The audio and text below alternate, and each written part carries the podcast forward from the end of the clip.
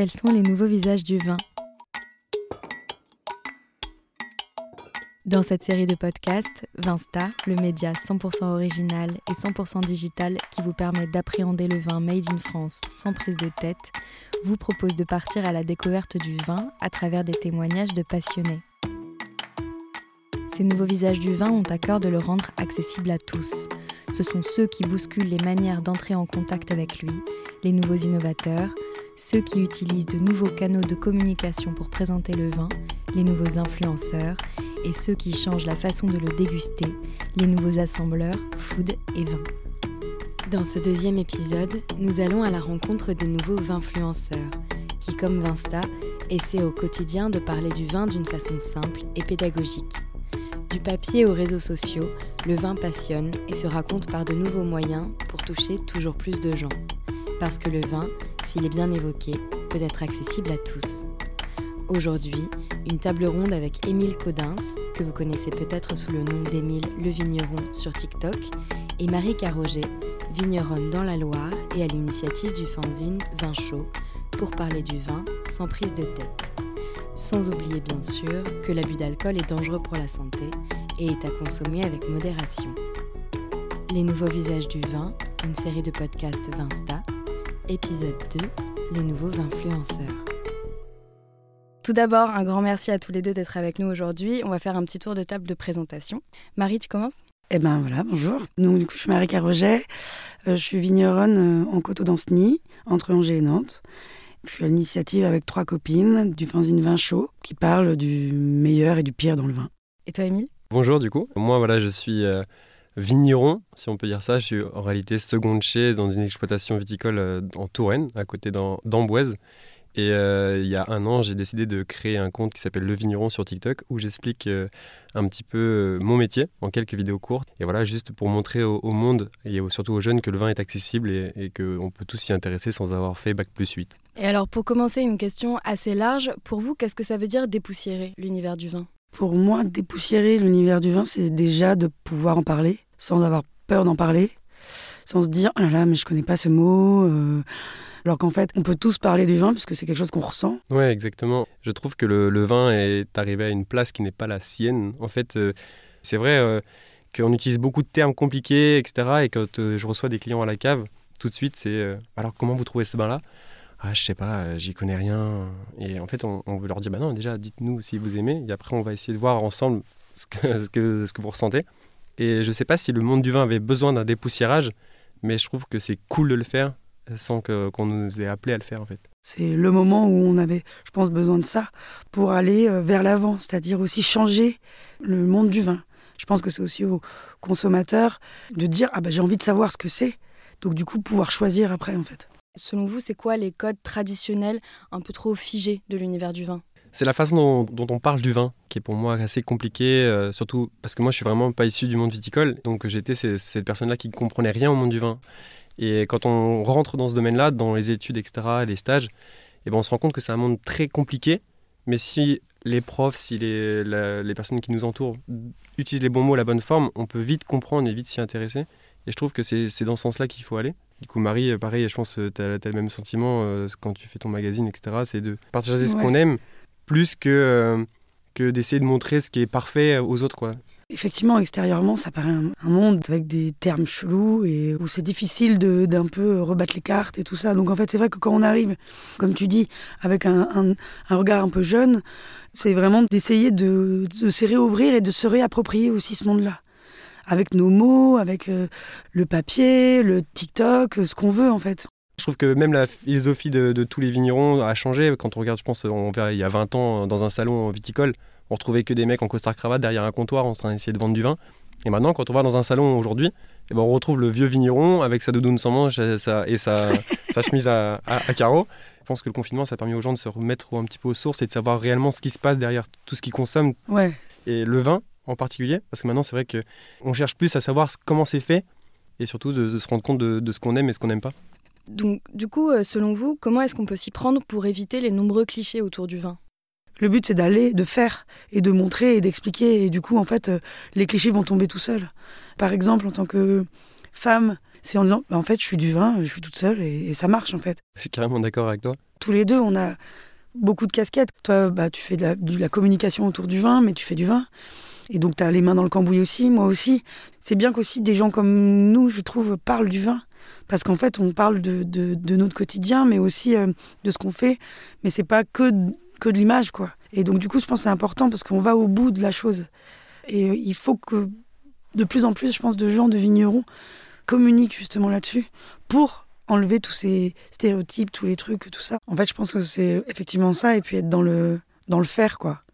De, de créer, de partager, de pas attendre euh, que les autres le fassent à notre place, en fait. Puis ça ouvre des portes aussi. Par exemple, euh, on, est comme des précurseurs à faire des genres, enfin, ce genre de choses où on, on a l'audace justement de d'écrire des choses, de se prendre en vidéo, etc ça peut inciter les autres à le faire. et voilà, et plus on est de fous, plus on ouais.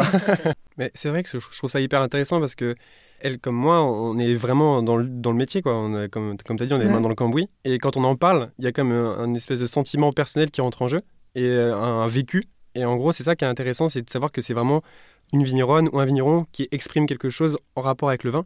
Tandis que peut-être qu'à l'époque, on retrouvait plus des gens qui ont fait des études dans le monde du vin ou qui étaient rattachés au monde du vin mais qui n'étaient pas vignerons. Et donc ils avaient une vision des choses qui n'était peut-être pas forcément exacte ou qui n'avaient pas vraiment ce ressenti que nous on peut, on peut posséder. Puis du coup je trouve que maintenant euh, il y a plus de place pour la parole du vigneron, de la vigneronne, qu'avant. Avant, effectivement, c'était euh, les œnologues, euh, sommeliers, qui allaient parler du vin.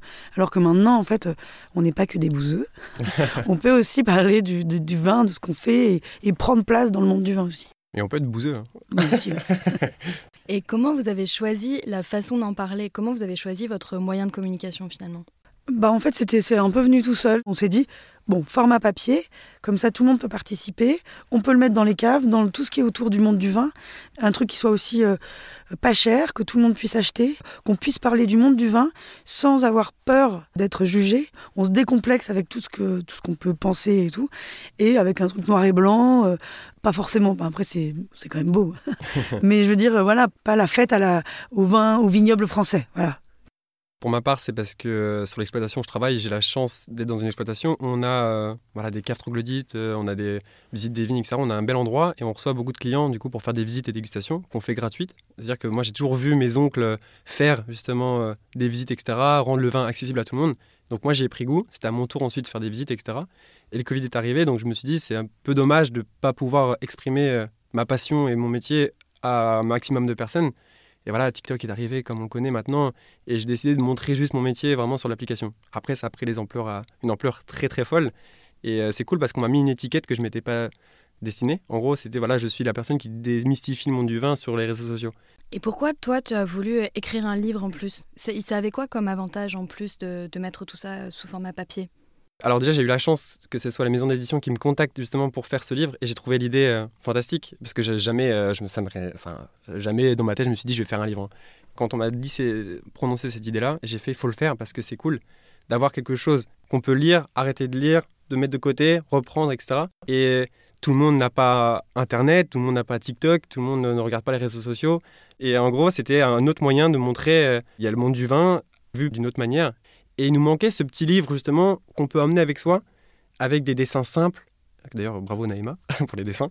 Et raconté par un vigneron vraiment comme si vous venez avec moi pendant une saison et je vous montre comment ça se passe. J'aurais aimé avoir ce genre de livre quand je faisais mes études, ça m'aurait peut-être beaucoup aidé parce que j'ai un peu galéré pendant mes études. c'est des moyens de communiquer pour justement rendre le vin accessible davantage euh, aux gens. Et c'est pour moi, c'est le but principal parce que bah, les, jeunes, par exemple, ce sont les prochains consommateurs. Et si on commence à leur dire que le vin, c'est trop compliqué, bah, on vendra plus de vin. Donc, euh, le but, c'est vraiment de montrer que voilà, c'est un, monde hyper accessible et, euh, et que c'est un beau métier aussi. mais c'est rigolo parce que du coup, tu pars de TikTok, qui est vraiment quelque chose d'éphémère, qui n'est pas, qui est pas entré dans, dans, le temps. Quoi. Enfin, pour moi, TikTok, c'est comme un, un, souffle. Quoi. Ouais. Je comprends rien. Quoi. et du coup, euh, tu pars de ça pour faire un bouquin, quoi. être là dans une bibliothèque. donc, c'est super intéressant de faire d'aller dans les deux sens. quoi en gros, on a la chance d'être dans une époque où on a un moyen, un outil où ça va très très vite. Tandis que dans le temps, c'était pas si facile que ça de parler de son métier ou parler de, ce qu'on sait faire, de montrer qui on est. Euh, voilà. Comment tu choisis tes sujets? Est-ce que toi, il y a des choses que tu veux garder secrètes aussi? Ou tu te dis, bah, c'est un peu mon travail de démocratiser tout ça et de parler de tout euh Quand je poste sur les réseaux sociaux, que ce soit TikTok ou Instagram, je me pose pas la, la question de si ça va plaire ou si ça va pas plaire. Je poste ce que j'ai envie de poster et ce, que ça, ce qui me plaît surtout. Il faut pas que ce soit euh, l'audience ou euh, les personnes qui te suivent qui choisissent ce que tu veux pu- publier. Et euh, TikTok, euh, par exemple, je me suis donné juste une limite. Je me suis dit, je parle de tous les sujets du vin, mais je me suis dit, prends jamais parti. Et après, comme ça, je montre euh, à l'auditeur tout ce qu'il y a et c'est lui qui fait son choix avec, avec tout ce que Mhm. j'ai proposé. Pour vin chaud, c'était ça aussi. Parce qu'on a fait par exemple une page sur les vitamines du bonheur. Et donc c'est donc cette page où euh, on a euh, répertorié toutes les euh, espèces de trucs qui sont mis dans le vin et euh, qui font un peu peur, quoi. Et du coup, c'était bah, justement, on les met sur papier et euh, tu dis pas euh, mal. Mais en fait, c'est- le lecteur va se dire Ah, mais qu'est-ce que c'est? Donc c'est lui qui se fait son propre avis. Mais au moins, on peut le dire. Une fois que c'est dit, chacun, chacun voit, voit ce qu'il veut. Mais vous, vous prenez un peu plus position, quand même. Oui, quand même. Bien sûr, parce que c'est ironique, parce que tout ça. Mais quand même, c'était le but, c'était de pouvoir dire sans être jugé. Mais par contre, on va jamais critiquer les autres vignerons. Enfin, je veux dire, ou vigneronnes. C'est plutôt dans les pratiques en général, en fait. Et c'est quoi les sujets qui plaisent le plus dans ce que vous avez abordé? Est-ce que vous avez eu des surprises d'ailleurs sur des sujets qui, qui ont plu et vous vous y attendiez pas? Moi, je sais que la biodynamie, ça marche tout le temps, quoi. C'est vraiment le truc. euh, Les gens sont ouf, tu comprends pas trop pourquoi. Moi, c'était plus euh, comme ça, un format assez, assez spontané. C'est souvent les, sujets de la vie de tous les jours, de comment on ouvre une bouteille, de comment, pourquoi on sent le bouchon quand on ouvre la bouteille. Par exemple, une, une des vidéos qui a beaucoup fonctionné au tout début, qui m'a un peu lancé sur, sur le réseau, c'était euh, pourquoi euh, les vignerons ou les professionnels du monde du vin, on recrache quand on déguste du vin. C'était une vidéo qui a beaucoup marché parce que tout le monde s'est dit bah, pourquoi on recrache à chaque fois? Après, c'est vrai que je parle de tous les sujets et il y a des sujets, je dis, putain la vache, j'ai fait euh, un million de vues là-dessus, sur une maladie, bah, sur le milieu, les trucs comme ça, et je dis, ah ouais, Et comment sont reçues euh, vos communications auprès des personnes un peu plus conservatrices dans le milieu du vin? Ça a été une fierté en fait Ouais, pour moi. C'est-à-dire que voilà, je faisais, euh, comme j'aimais bien dire, je faisais le mariole euh, sur TikTok, je passais à la télé, tout ça. Et je me suis dit, euh, ça se trouve, euh, voilà, les gens qui connaissent rien au monde du vin, on dit, Tiens, c'est cool, il est cool le mec qui, qui vient de passer à la télé. Et je me suis dit, mais ça se trouve, les vignerons, les sommeliers, les onologues ils vont dire, mais c'est qui ce branquignol là qui fait le malin à la télé et tout? Et en fait, pas du tout. J'ai eu un retour énorme, positif euh, de toutes ces personnes-là du milieu. Et là, ça a été une grosse victoire pour moi parce que je me suis senti euh, bah, intégré dans ce milieu-là qui est très justement réservé. Et je trouve ça cool qu'on bah, justement on dise on a besoin de ces gens-là qui, dé- qui dépoussièrent le monde du vin, on a besoin de vous parce que nous on n'ose pas le faire et merci de le faire. Et donc je trouve ça euh, bah, super gratifiant. Bravo. Merci, bravo à toi. Quand on voit tout ce qui est fait, tout ce qui est mis en œuvre par plusieurs personnes justement pour, euh, pour faire le même résultat final, en fait on a tous des moyens techniques différents mais on va tous dans le même, dans le même chemin et je trouve ça cool. Et ce que je voulais savoir c'est dans ton magazine, est-ce que tu parles de ton vin? Non, non, justement. bah ça, c'est aussi quelque chose qu'on a en commun. Toi comme moi, on ne parle pas de nous en non, soi c'est ça, ouais. on parle beaucoup des autres, on parle beaucoup de plein de choses. Et je pense que c'est ça aussi qui, qui est bien aimé par les lecteurs, etc. Se dire que bah ils sont vignerons, bah, t'es vigneron, Ouais. mais elle parle pas d'elle. Ouais, ça, tu parles pas, tu fais Et pas ça, ta pub. ça euh, génial. Ouais, de parler du monde du vin sans parler de soi tout le temps, en fait. Et euh, est-ce que vous avez des recommandations de comptes à suivre sur le vin? Bah, moi, je connais bien Margot euh, qui est rouge aux lèvres. J'aime bien ce qu'elle propose, elle est pleine, euh, pleine d'énergie et j'aime beaucoup ce qu'elle fait. Euh, moi, j'aime bien l'agence Soif. Ils vont pas mal démocratiser aussi tout, les, tout ce qu'il y a autour du monde du vin. Ils vont bien l'expliquer. Et aussi, euh, Ni Bu Ni Connu aussi. Ils font un bon, un bon travail de, de démocratisation aussi ouais, du vin. Et alors, Émile, si tu devais lancer un challenge sur Oula. TikTok lié au vin, qu'est-ce que tu ferais? Peut-être, euh, je sais pas, vous allez trouver. euh, Ah, ça peut être drôle ça. Je viens de trouver une petite idée. Non, c'est en gros, chacun trouve euh, deux bouteilles, une où c'est la plus belle étiquette euh, et l'autre la plus moche qu'il trouve. ça fera pas une belle pub pour Non, la plus belle. Ou au moins la plus belle, la plus belle étiquette. quoi. Parce que c'est vrai que l'étiquette, euh, c'est un gros travail hein, pour, pour les vignerons. C'est le premier, la première chose qu'on voit sur une bouteille. Donc, euh, quand on fait une belle étiquette, quand on fait quelque chose qui nous ressemble, bah, ça marche bien. On a toujours tendance à dire il faut pas se fier à l'étiquette, il faut pas se fier à l'étiquette. C'est vrai, parce que forcément l'étiquette ne veut pas dire euh, si le vin est bon ou pas. Mais c'est quand même quelque chose d'hyper important parce que sur une étiquette, ça reflète un petit peu bah, qui on est et ce qu'on fait. Mais juste une petite anecdote. euh, J'avais un jour euh, bu un vin où le vigneron avait son étiquette, c'était son 06. et du coup, non mais vraiment, hein, il y avait juste euh, vin rouge, il y avait son 06 et c'est tout quoi. Et c'était vendu dans une cave à Paris. hein. Ouais. du coup, j'avais appelé le mec, j'avais dit bravo. Voilà. déjà, déjà, rien que ça, c'est. Enfin, c'est. bah, c'est génial.